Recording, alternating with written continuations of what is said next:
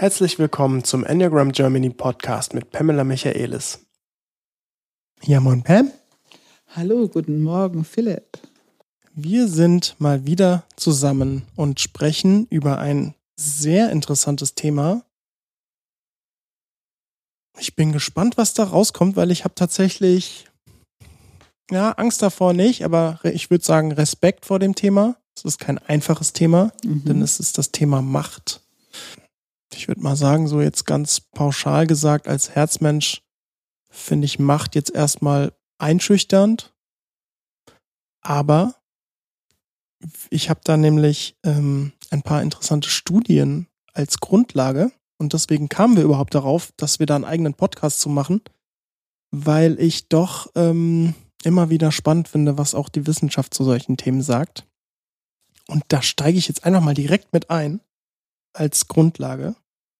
Und zwar ähm, wurde das, ähm, die, das habe ich natürlich nur als Info, natürlich mal wieder auf Hidden Brain gehört. Hidden Brain, der Podcast, den ich jetzt immer mehr zitiere, weil ich äh, einfach ähm, immer mal wieder Sachen dort raus, äh, rausziehe. Nämlich die Psychologen äh, Dacher und Keltner von dem von UC Berkeley haben Machtstrukturen und Dyna Dynamiken erforscht. Und ähm, was sie herausgefunden haben, beziehungsweise wie sie das Ganze zusammenfassen würden, wäre, dass ähm, gute Menschen kommen an die Spitze und werden dann durch die Macht, die sie an der Spitze haben, zu schlechten Menschen, weil ja unser Gehirn, die Gehirne der Menschen so funktioniere sagen die beiden. Und die haben das in mehreren Experimenten herausgefunden. Und zwar gab es da ähm, interessante Sachen, dass einfach Menschen oder den Teilnehmern der Experimente wurde völlig zufällig eine Machtposition gegeben. Und ähm, zunächst kam raus, dass sie da schon, nur weil sie diese Machtposition innehatte, so ein ganz leichtes Gefühl von Euphorie hatten. Und es wurde äh, mehrfach dann gezeigt, dass die Leute reden ähm, aggressiver, etwas aggressiver. Die Leute ähm, nehmen mehr von den Ressourcen der anderen, die eigentlich für die anderen auch gedacht sind. Also zum Beispiel, ähm, wenn da vier Kekse liegen, dann ist die Person, die die meiste Macht, in Anführungsstrichen, die meiste Macht im Raum hat, tendenziell auch die Person, die sich die meisten Kekse nimmt. Ah, okay. Ähm, so, sowas meinen die damit.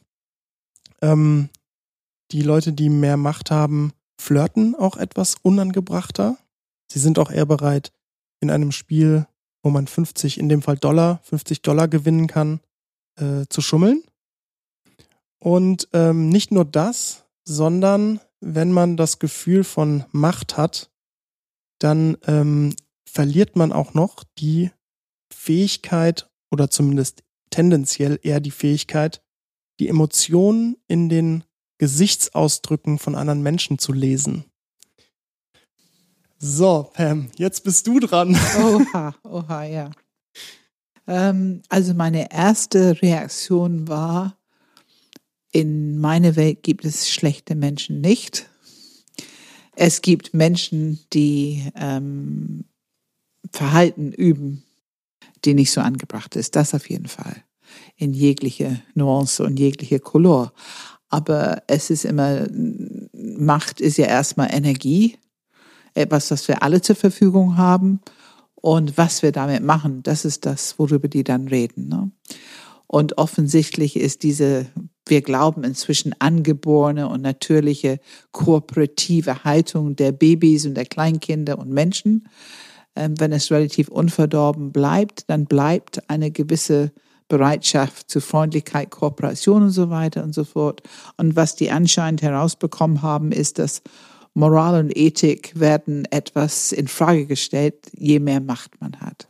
Mhm. Ich weiß nicht, ob es bei allen Menschen so ist. Das ist immer nur es ist ein Experiment ähm, oder viele Experimente, aber das ist ja immer so, ich mag nicht gerne zu globale Aussagen.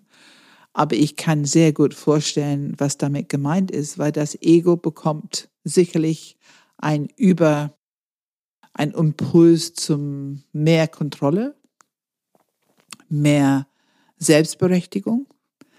Ähm, und ich befürchte, dass das Ego letzten Endes auch mehr Druck hat, da oben zu bleiben, Angst hat, was zu verlieren. Also Macht, je mehr Macht du hast in ein kontrollhierarchisches System, Geld, umso mehr Angst hast du, irgendwas davon wieder zu verlieren. Und ich mhm. nehme an, dass das alles auch mit eine Rolle spielt ähm, in diese Ergebnisse. Also wenn ich höre, dass die nicht mehr die äh, Physiognomie lesen können, dass die nicht mehr so empathisch sind, das ist deutlich ein Zeichen, dass irgendwas ein bisschen verschlossener ist.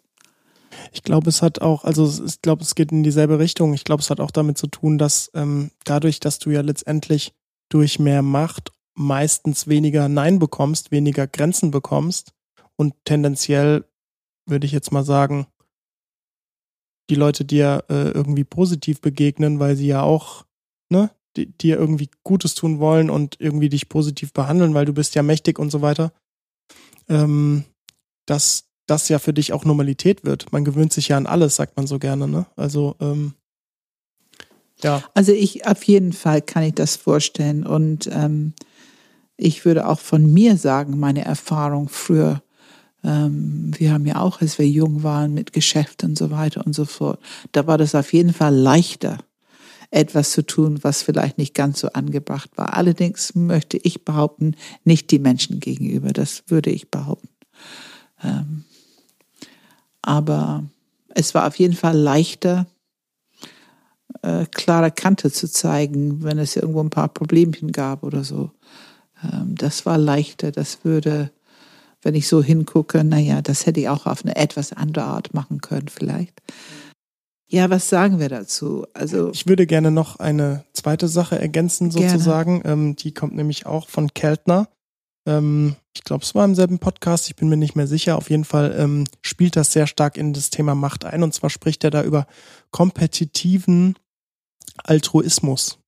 Das ist, äh, weiß nicht, ob er den äh, dieses Wort geprägt hat, aber kompetitiver Altruismus ist ähm, sozusagen, ähm, wie ähm, ist deine Reputation in einer, äh, also wenn du kooperierst in einer Gruppe mit anderen, wie ist deine Reputation im Sinne von gruppendienlich? Also mhm. Also bist du gruppendienlich, dann wäre das sozusagen so eine bestimmte Form von ko kompetitiven Altruismus. Und die, die gruppendienlicher sind, werden als altruistischer wahrgenommen und kriegen eigentlich so auch einen höheren Status in der Gruppe. Und so ist es tatsächlich eigentlich, wie er sagt, dass es meistens, natürlich nicht immer, aber grundsätzlich so kann es passieren, dass man zu Macht gelangt, indem man in der Gruppe großherzig ist und dadurch auch ähm, an Macht gelangt oder ja. an mehr Kontrolle, mehr Möglichkeiten gelangt.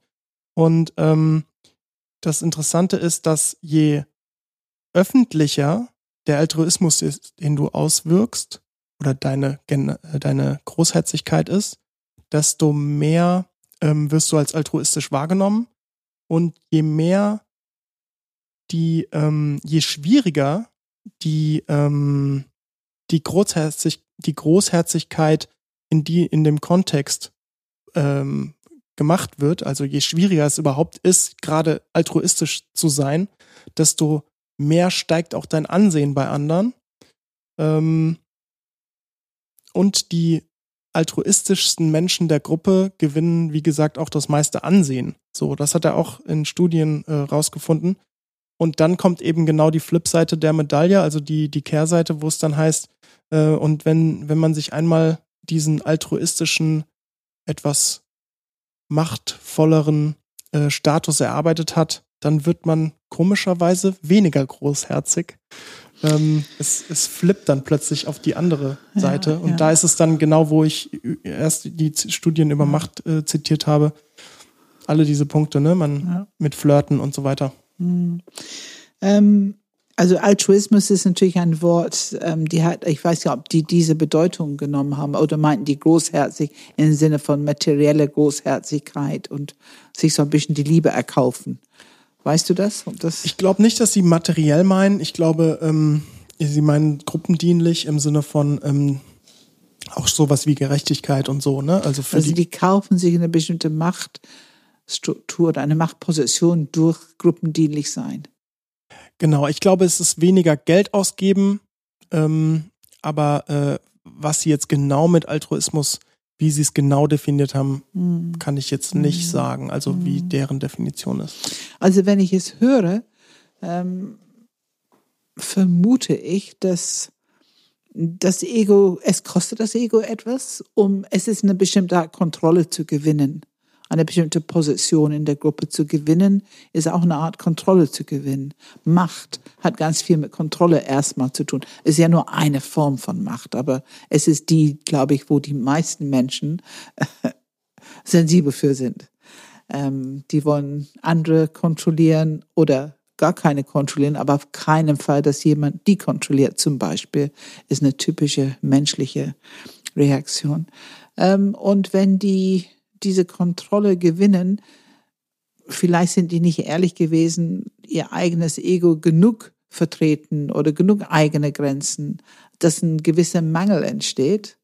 Und wenn die genug Macht haben, dass dieser Mangel sich dann bedient sozusagen. Jetzt kümmere ich um mich, jetzt muss ich nicht mehr so altruistisch oder nicht mehr so. Wobei, wie gesagt, das Wort altruistisch hat für mich eine Bedeutung, dass ähm, man mit offenen Zentren unterwegs ist und dass man erkennt, was jetzt zu tun ist oder zu sagen oder andere zu unterstützen oder um Unterstützung zu bitten. Also ich glaube, altruistisch für mich ist tatsächlich, dass man einfach etwas anderes im Vordergrund stellt als sich selber und trotzdem man dient etwas. Aber es ist niemals, glaube ich, dass es schlecht für dich ist. Das, das finde nee, ich nicht. Ich glaube, so, ich glaub, so definieren sie es auch nicht. Nee, nee. Ich glaube nur, dass du sozusagen dadurch, dass du ja altruistisch wirkst oder dich ähm, auswirkst altruistisch, dass du eben Ansehen gewinnst mhm. in der mhm. Gruppe oder mhm. in dem mhm. sozialen Gefüge. Ja also natürlich nicht immer, ne? Also ähm,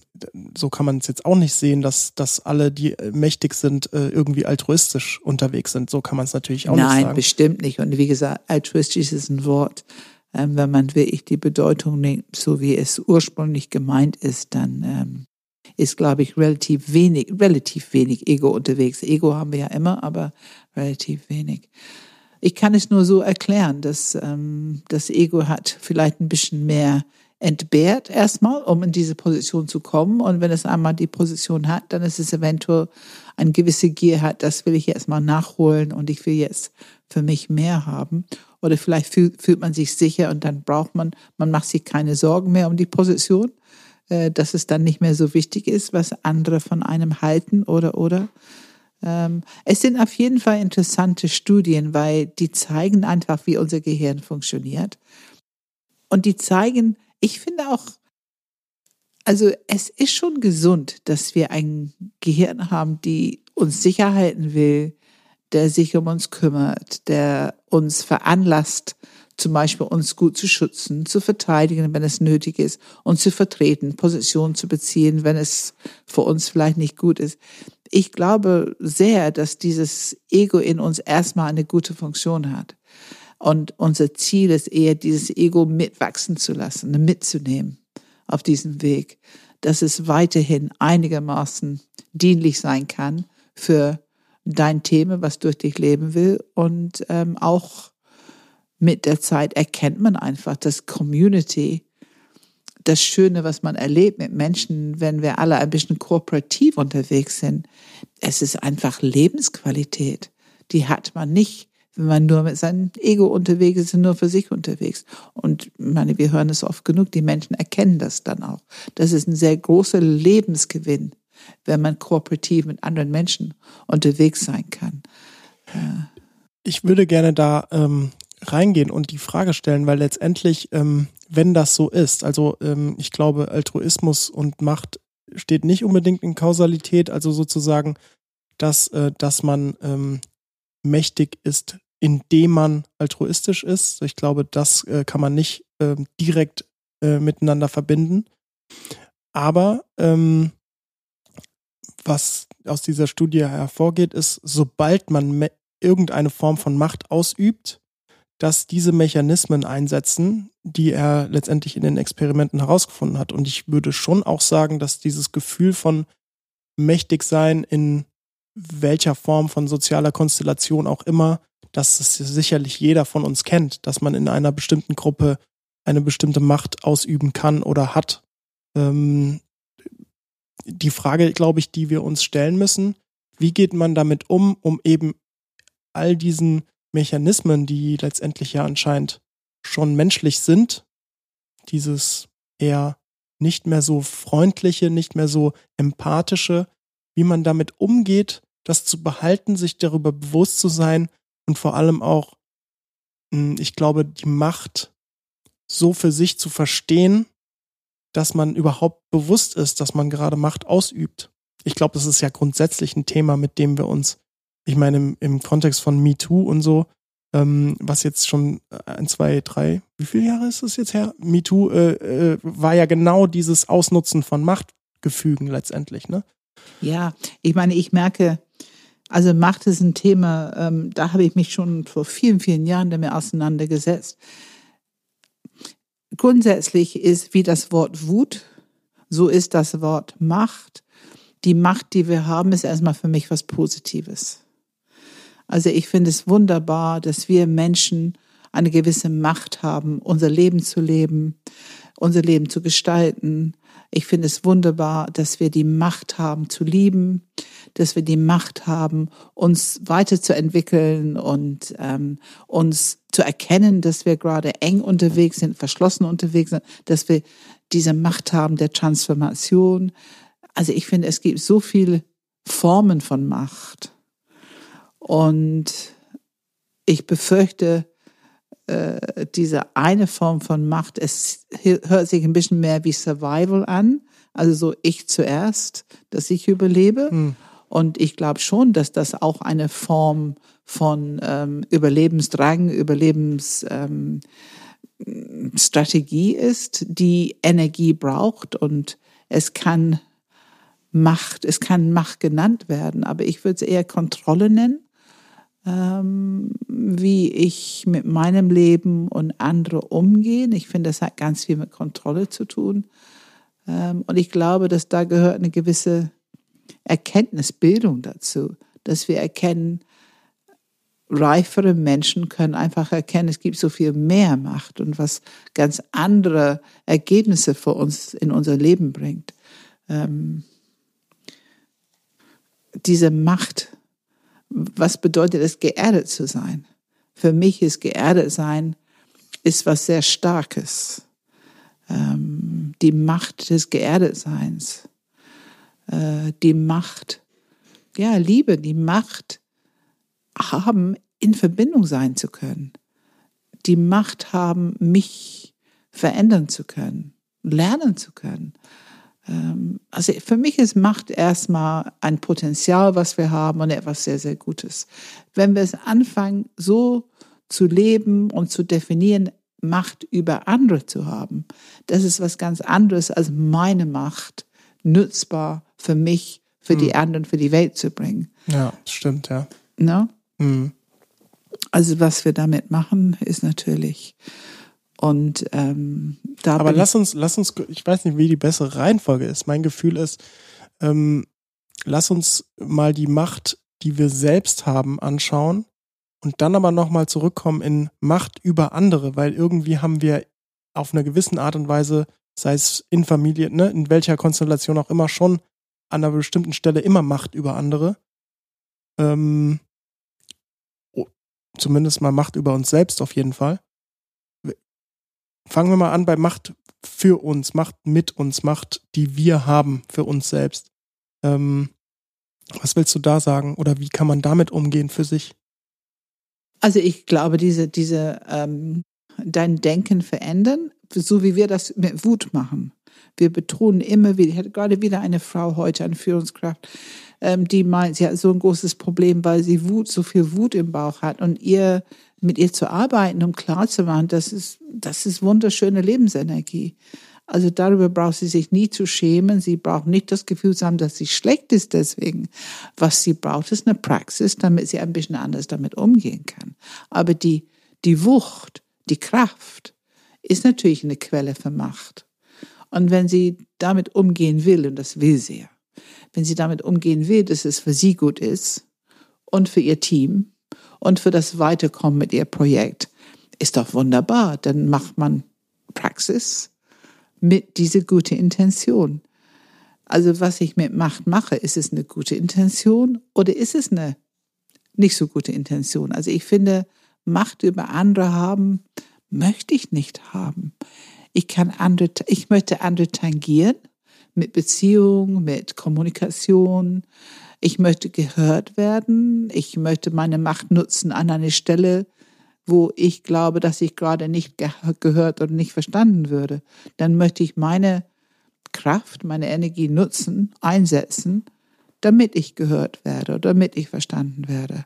Insofern Wirkung haben können schon. Ähm, ich möchte gerne, dass andere in ihrer Power und Macht sind, dass die es nutzen können. Und ich möchte gerne, dass wir kooperieren, dass wir sozusagen zwei, zwei zusammen machtvolle Menschen können viel mehr umsetzen als jeder für sich alleine. Also ich merke, ich habe halt eine positive Einstellung zu dieser Kraft da drin. Und die, das Verhalten, was daraus resultiert, das ist, glaube ich, ein ewiges Steuerungsthema für uns. Äh, es ist wichtig zu lernen, damit gut umzugehen. Ne? Auch nicht destruktiv mit unserer Power umzugehen, sondern möglichst ähm, kooperativ und für etwas. Ich glaube, der, der Unterschied für mich ist, benutze ich es um etwas anderes mir unterzuordnen? Benutze es, um gegen etwas zu sein oder benutze es, um für etwas zu sein? Ich glaube, das ist für mich so ein entscheidender Punkt, wenn es um meine Macht geht. Sag mal einen Satz mehr zu diesem Thema Kooperation.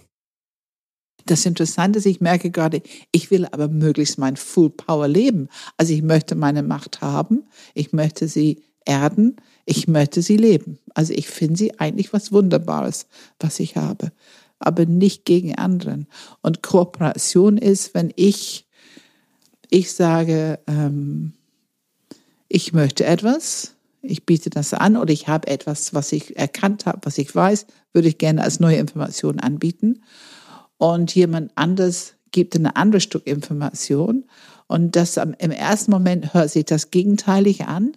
Aber eine kooperative Haltung erlaubt uns zu kommunizieren, miteinander zu reden, bis wir gucken, oh, wie, wie kommt das jetzt zusammen? Ähm, ich finde, Politiker müssen, wenn die gute Politiker sind, müssen die etwas von Kooperation verstehen, weil das ist immer das Und ist da. Es gibt ich, es gibt mein Land und es gibt du, es gibt dein Land, es gibt immer ein Und dazwischen. Das ist eine kooperative Haltung. Und das kriegen wir natürlich, wir sind wieder bei den drei Zentren, das kriegen wir hin, wenn wir gut geerdet sind in unserer Kraft, in unserer Macht, in unser Sein. Und wir haben diese Bauch-Herz-Verbindung. Also es gibt mich und es gibt eine zweite Person-Perspektive. Es gibt und es gibt ein anderer oder eine andere Abteilung, Unternehmen, Land, was auch immer. Also Kooperation ist eine Haltung. Ich finde, es ist so interessant, es kommt auf unsere Gedanken, wie wir das sehen. Wenn wir ein Gedankenkonstrukt in uns haben, die glaubt, dass Macht schlecht ist, dann können wir nur so denken über Macht. Aber für mich stimmt das nicht. Also Macht ist per se nicht schlecht. Okay, ähm, ich, ich stimme mit dir überein. Allerdings sind das jetzt wieder zwei verschiedene Arten, wie man dieses Wort definiert und vor allem, wie es sozial in der Welt gesellschaftlich definiert wird. Und Macht wird ja meistens mit Macht über anderen irgendwie in Verbindung gebracht. Und ähm, sicherlich ist da unsere Aufgabe eben das zu, ne, wie Wut zu normalisieren und irgendwie eine, eine neue Definition da reinzubringen. Aber, und das ist, glaube ich, ein Thema, über dich, das ich gerne nochmal anschauen würde, ähm, wie gesagt, wir sind kein politischer Podcast. Grundsätzlich will ich jetzt auch nicht über einzelne Personen im Detail sprechen, aber es ist schon so, dass man hat ja Macht über jemanden rein funktionell, nur weil man zum Beispiel in einer hierarchischen Ebene äh, arbeitet. Mein Absolut. Vorgesetzter hat Macht über mich und dagegen kann ich nichts tun letztendlich. Also äh, Natürlich kann ich in der Hierarchie aufsteigen und dann hätte ich auch wieder Macht über Teammitglieder und so weiter. Oder ne, äh, die Person, die an der Spitze sitzt, hat halt nun mal Macht über andere. Das ist äh, rein funktionell gar nicht anders äh, äh, möglich. Ähm, die Frage ist ähm, sowohl, wie gehe ich mit dieser Verantwortung um, dass ich Macht über andere habe, rein, also du sagst Kooperation, aber ne, also wie gehe ich damit um, aber wie gehe ich auch damit um, dass ich letztendlich in einer gewissen Form dann auch machtlos bin, als zum Beispiel kleinster Mitarbeiter, ein kleinstes Glied in der Kette, als Praktikant von einem globalen Unternehmen, das irgendwie 10.000 Mitarbeiter hat. Ähm, weil Machtlosigkeit wäre ja letztendlich die Kehrseite der Medaille und äh, ist ja tatsächlich eine innere Not, kann man ja sagen. Ähm, Arbeit ausführen, wie sie im Buche steht. Du machst jetzt XYZ, äh, schneller, schneller, schneller. Mhm. Ja, wie gehe ich mit dieser Macht über andere um, wenn ich sie rein funktionell einfach habe? Also, ich meine, noch ein Satz dazu, so wie du es erzählst, du hast deine Arbeit seit 20 Jahren, 30 Jahren gemacht oder noch länger bist du unterwegs mit diesen Themen. Ähm, und ich glaube schon, dass da nicht äh, der Querschnitt von Organisationen oder Hierarchien äh, dass du da sicherlich nicht der, der Durchschnittsvorgesetzte äh, von jemandem wärst, ähm, so wie du Kooperation vorlebst. Du siehst es ja auch sicherlich in Unternehmen, wie dort Macht über andere von irgendwelchen Führungskräften eigentlich verstanden wird und wie sie damit umgehen. Das ist jetzt sehr viel Einleitung in die letztendliche Frage, wie gehe ich damit um, wenn ich Macht über andere habe oder machtlos bin in dem Kontext? Also mein Wort für Führungskräfte in hierarchische Strukturen. Es gibt eine gewisse Hierarchie, aber es ist schon so, dass es eher Verantwortung ist. Also ich trage Verantwortung, je höher ich bin und ich trage immer Verantwortung für meine 1, 2, 3, 4 Teamer oder ob ich 36 in meinem Team habe oder oder. Es ist halt was mit Verantwortung für mich zu tun. Und ich finde, das Wort Verantwortung verändert das sofort. Mhm. Ähm, wenn ich eine Haltung habe von Verantwortung, gut geerdet in meine Kraft und ich nehme die Verantwortung, ich will es leben, dann habe ich Verantwortung für ein bestimmtes Thema. Und natürlich muss ich an bestimmten Stellen die Verantwortung dafür übernehmen. Wie viel Geld wird hier verteilt, wenn jemand mehr Geld haben will? Wie werden die Bonusse verteilt? Wer braucht in seinem Jahresgespräch ein Feedback, die auch mal ein bisschen ähm, vielleicht kritischer ist, also etwas anspricht, wo etwas weiterentwickelt werden musste, was verändert werden musste. Es gibt viele Themen. Man könnte sie umdefinieren als Macht über andere. Aber ich, ehrlich gesagt, ich erlebe auch erfreulich, äh, erfreuliche Führungskräfte, die das schon auch ganz gut verstehen und sie verstehen, ähm, ihre Leute zu unterstützen, dass die kommen können, fragen können und so weiter. Natürlich gibt es auch andere und keine ist perfekt. Aber dieses Wort Verantwortung ist zum Beispiel eine Form von Macht, wenn du so willst. Du hast ja auch eine Form von Kontrolle, wenn du die Verantwortung hast. Wenn du gut bist, dann kannst du erkennen, wenn jemand anderes was besser kann als du, zum Beispiel im Team, und du gibst dir die Verantwortung für etwas, was du nicht so gut kannst, und trotzdem behältst du die ganze Gesamtverantwortung. Also du merkst, ich definiere das immer ein bisschen um hm. in das Positive, also in das, was ich meine, wie es gemeint ist und wie es gut funktionieren kann. Und auch diese Führungskräfte sind alle wiederum eine andere Hierarchie oder Ebene ausgesetzt. Ähm, wie viele bekommen immer diese Hiobsbotschaften, wir müssen umstrukturieren. Also das höre ich andauernd. Ähm, ich kenne aber sehr, sehr gute Situation, wo ähm, es menschlich auch einfach wirklich gut läuft. Also es gibt schon beides. Ähm, aber wenn ich jetzt das nochmal die Realität, meine Aufgabe ist, wenn ich jetzt neu bin. Ne, es gibt immer diese Situation, äh, jemand ist 30 Jahre im Team und jetzt kommt jemand ganz neu. Ähm, und ich bin erstmal ein Lernender äh, dass man eine gewisse Weisheit hat, seine Position auch einzunehmen, so wie man gerade unterwegs ist und langsam ein bisschen mehr Mut hat, auch mal was anzubieten und meine Kompetenzen zu zeigen, was ich kann, was vielleicht hier in diesem Team keine kann, außer ich. Vielleicht kommt zum ersten Mal ein Marketingmensch oder zum ersten Mal ein, ein, ein ähm, Personal äh, Personale. Ähm, also das finde ich schon, dass man diese unterschiedlichen Kompetenzen Raum bekommen und eine verantwortungsvolle Chef versteht, dass darin wieder Macht ist für das ganze Team. Also das Team wird einfach besser, wenn es ergänzt wird durch mehr Kompetenz von einer anderen Person.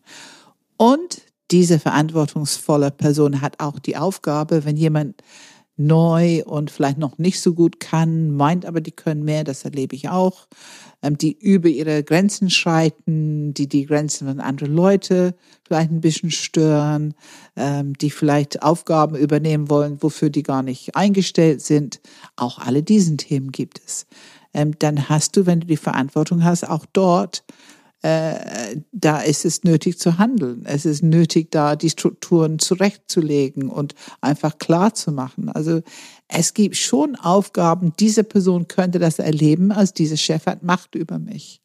Aber im Grunde hat dieser Chef seine Verantwortung getragen, alle im Team gut zu schützen dass die nicht gestört werden durch Verhalten, was vielleicht nicht so angepasst ist, was vielleicht eine neue Person noch nicht so kennt oder so. Es gibt aber auch wirklich störendes Verhalten. Wenn wir das Wort Power nehmen, Power Plays, also Power ist Macht, es gibt einen, einen, einen Ausdruck Power Plays, das heißt Spielchen, die wir spielen können mit unserer Macht. Und es gibt die Power Plays, wo ich durch lauter sein, mehr Raum annehmen, schneller sein. Es gibt eine Menge Powerplays, wie ich ein bisschen Macht über andere bekommen kann, wo ich mich im Vordergrund bringen kann. Und manchmal glaube ich einfach, weil ich lauter argumentiere, habe ich mehr Recht. Wir wissen, dass es nicht stimmt, aber wir kennen Enneagramm-Stile, die ein bisschen mehr dazu neigen. Ne? Ja, ich glaube auch, dass, ähm, dass es am Ende des Tages oft auch passiert. Also es ist oft so, dass es letztendlich Wirkung hat, ne? Also wenn man ein bisschen lauter absolut, redet. Absolut, absolut. Äh, und es kostet viel Mut, das zu begegnen.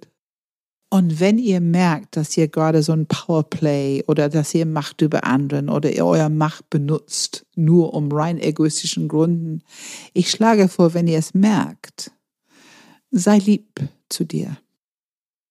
Äh, atme im Herzen und sei froh, dass du es erkannt hast, weil das ist die Chance, was anderes damit zu machen. Deine Intention mit deiner Energie zu transformieren. Du hast die Chance, wenn du es erkennst. Also es ist immer gut, wenn du es erkennst.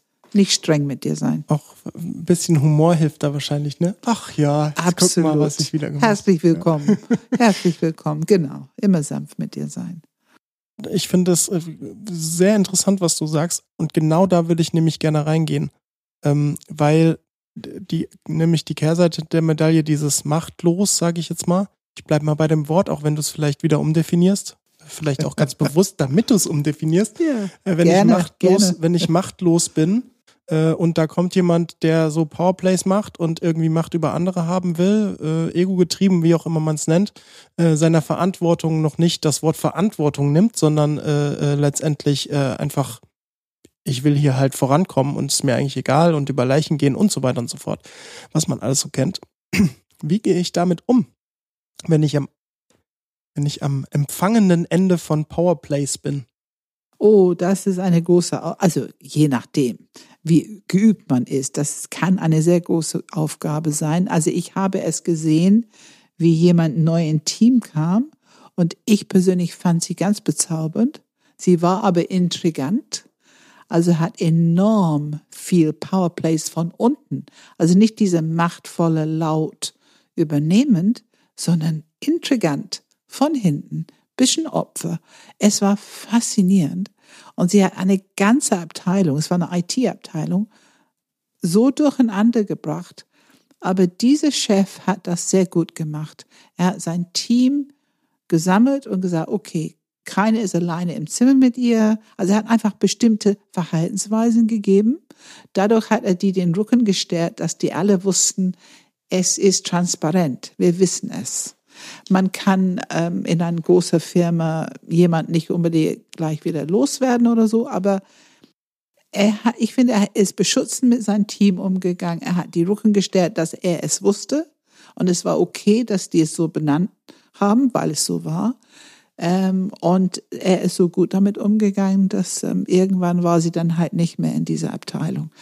Äh, aber es war eine schwierige Aufgabe. Also da waren schon äh, E-Mails und Unterhaltungen, die etwas anders weiter berichtet würden und so weiter. Ähm, und das ist eine Powerplay von unten. Ne? Also ich verhalte mich kleiner ausgelieferter, aber letzten Endes löse ich ganz schön was aus. Denkst du, ich kann was bewirken, wenn ich da der Mitarbeiter bin und die Führungskraft das Ganze nicht so anschaut oder nicht so im Fokus hat oder vielleicht sogar diese Person, die so bisschen hintenrum äh, total in die Karten der Führungskraft spielt und die es eigentlich super findet, die Führungskraft, mhm. was sie da tut. Ja. Ähm, wie gehe ich damit um? Als, also wirklich als Mitarbeiter? Ich würde dazu neigen, also ich hier wieder bei Epictetus, ein bisschen Weisheit. Die Kraft haben, den Mut haben, anzusprechen, wo ich das Gefühl habe, dass es sich lohnt, dass es Wirkung haben könnte. Und da würde ich immer zuerst mit dieser Person sprechen und offenlegen wollen. Wenn das nicht funktioniert mit der Teamlead, ne, der nächste Person, der nächste, der irgendwo, ähm, ich würde mir auf jeden Fall noch jemand dazu holen, wenn ich merke, dass ich keine Wirkung haben kann. Ich würde nicht alleine damit bleiben. Und wenn ich merke, dass ich nichts machen kann, also ich habe vielleicht mein Teamlead Bescheid gesagt, ähm, auch noch eine höhere Führungskraft und ich merke, dass eine Person kommt einfach durch damit. Es ist ja auch manchmal in Mobbing-Situationen so. Es ist manchmal so, die appellieren an eine gewisse Schutzfunktion bei irgendjemand und es geht ganz schnell, dass irgendwie hast du plötzlich ein Opfer, die eigentlich gar kein Opfer ist und gar keinen Grund hat, Opfer zu sein. Und die anderen sind dann die Buhmänner und dann werden die ganz leise und vorsichtig und sogar ein bisschen geduckt manchmal, weil die einfach Angst haben, irgendwas zu sagen, weil dann sind die wieder Angreifer. Und es gibt natürlich auch die umgekehrte Situation auch, also ganz klar, dass manche machen ein Opfer aus jemand, also es gibt beide, es gibt beide Richtungen. Ähm, und was kann man tun? Erkennen, sagen, sprechen, kommunizieren, Mut haben zu kommunizieren und wenn man merkt, dass das nicht funktioniert, die nächste Ebene oder zumindest noch mehr Leute, also mit mehr Leute sprechen.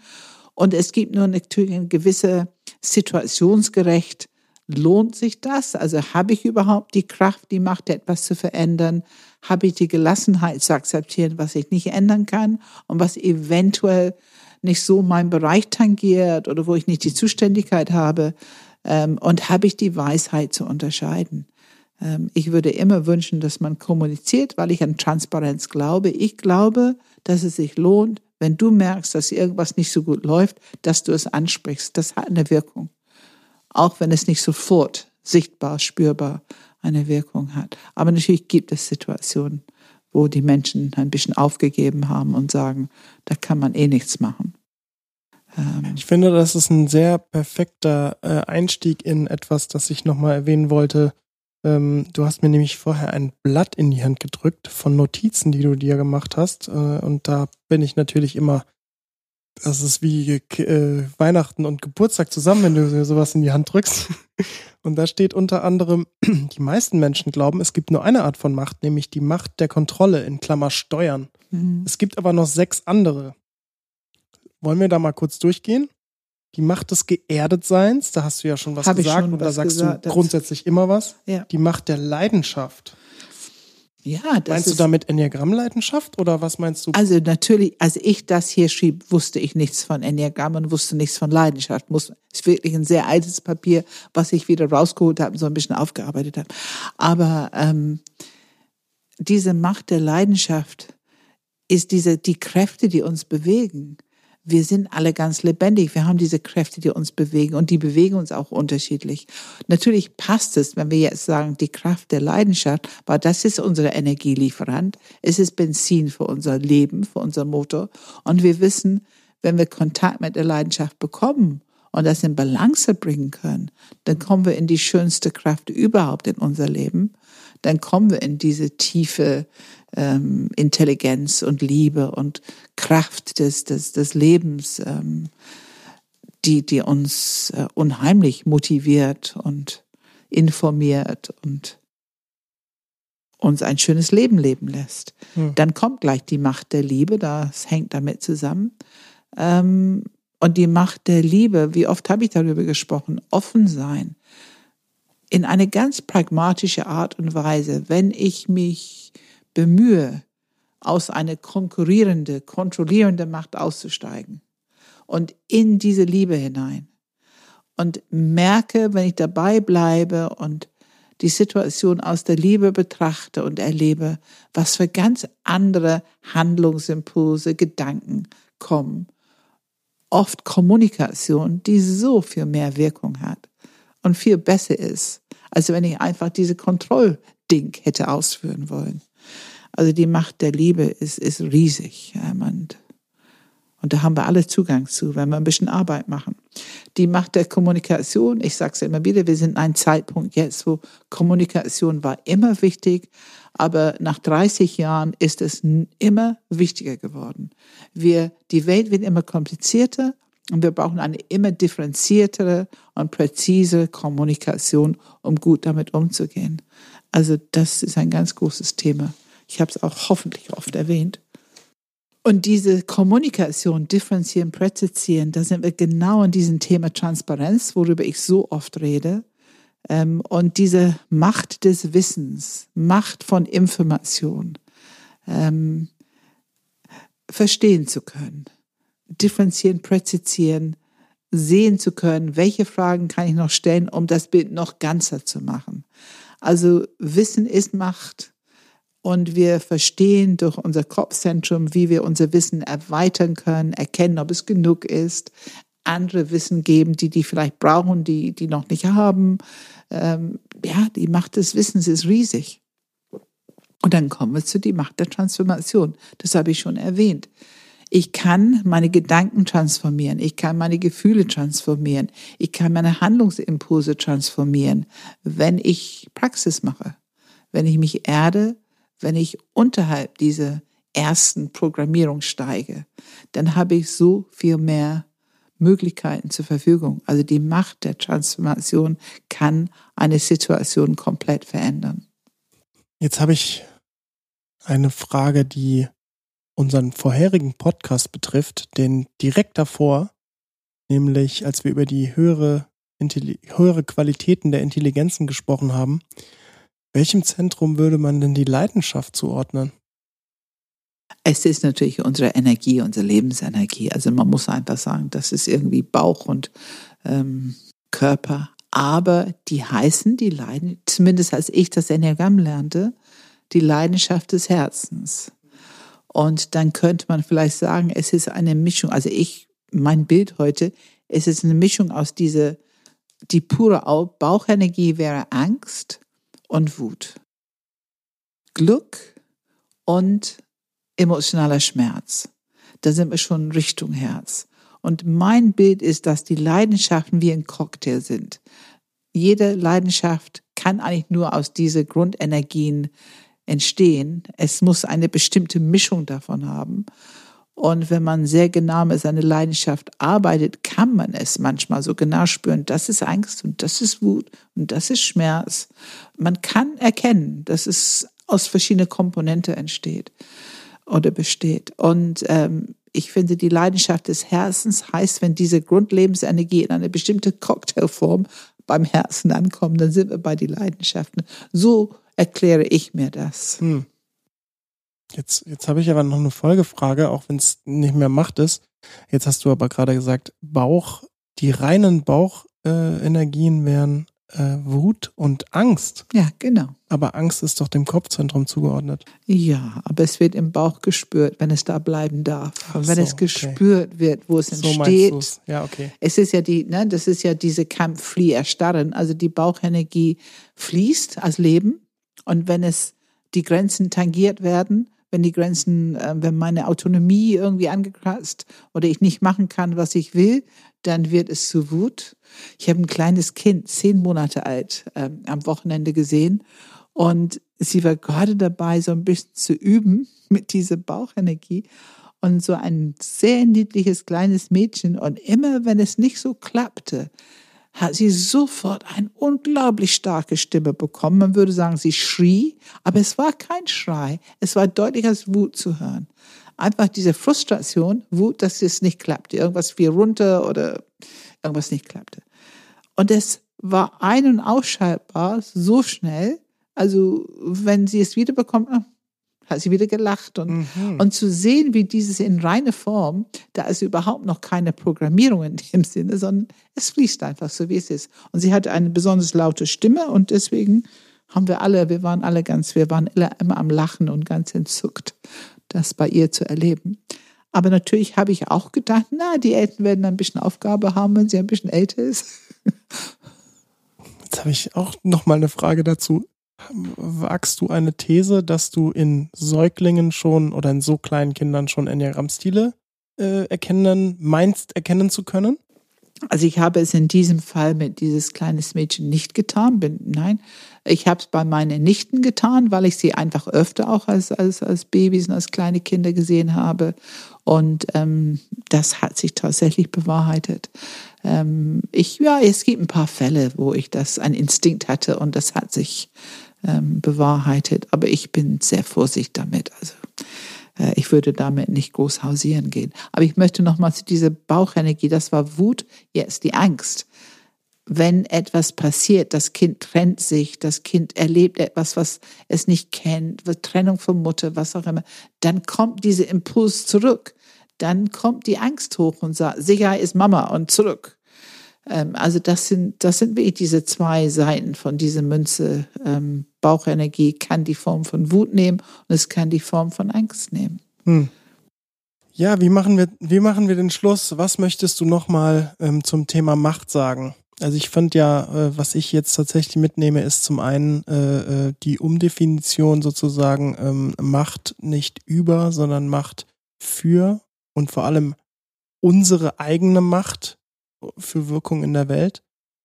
Und ähm, zum anderen Verantwortung versus Macht.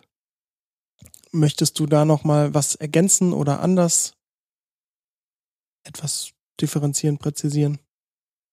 Also ich finde es wichtig, darüber zu reden und zu erkennen, ich meine, es ist ja sehr interessant, diese Experimente, die du am Anfang ähm, erzählt hast, das finde ich sehr interessant.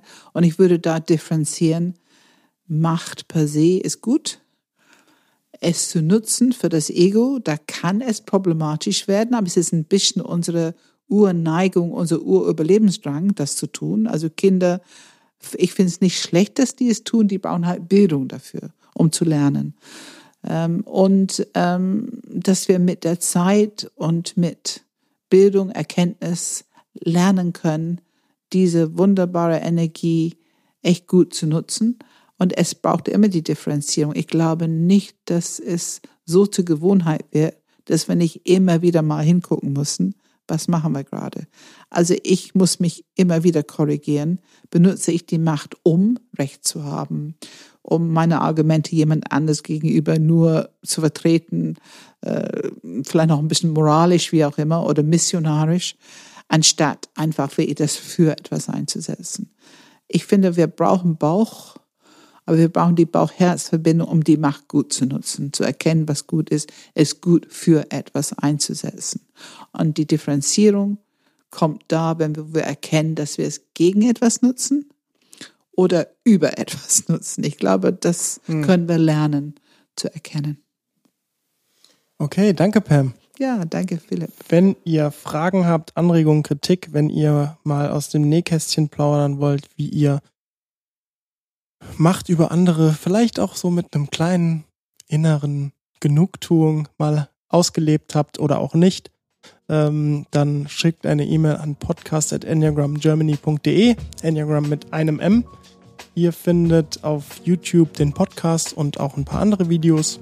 Den Podcast findet ihr auch auf Spotify, auf Apple Podcasts, auf Google Podcasts, auf überall, wo es Podcasts gibt. Es gibt ähm, immer wieder Einführungen ins Enneagramm. Die Daten dazu sind auf der Website. Das Ganze findet online statt. Also egal wer Deutsch sprechen kann, egal wo, von wo auf der Welt, äh, kann man eine, eine Einführung mitmachen. Mit, ähm, genau, mit Pam oder auch manchmal jemand anderem. Ähm, Und es gibt kleine Pakete, die man auch buchen kann. Die letztes Mal hat Pam schon als Option 1 äh, beschrieben, Option 1, nämlich die Möglichkeit, ähm, bei einem äh, bei einer Einführung dabei zu sein, bei einem äh, Interview dabei zu sein, also sozusagen Interview den Enneagramm-Stil zu festigen oder herauszufinden und ein kleines Nachcoaching dahinter. Da, wenn da Interesse besteht, einfach mal auch eine E-Mail schreiben an Pam oder an Podcast oder wo auch immer. Äh, info at. Die Möglichkeiten sind äh, groß. Und ja, sonst Pam, was steht an? Ja, wir ähm, werden demnächst unser, in Dezember, Anfang Dezember, unsere Mediationsausbildung beginnen für 2021. Ähm, und im Januar haben wir Subtypen, unser Subtyp-Workshop in Eutin und ähm, äh, Ende, nee, Anfang Februar haben, beginnt die Coaching-Ausbildung für 2021. Und äh, die, die Enneagramm-Ausbildung kann man sagen, beginnt mit Subtypen oder mit unserem Mai-Baustein. Ähm, ja, alles andere findet ihr auf der Webseite. Okay, danke Pam. Danke Philipp.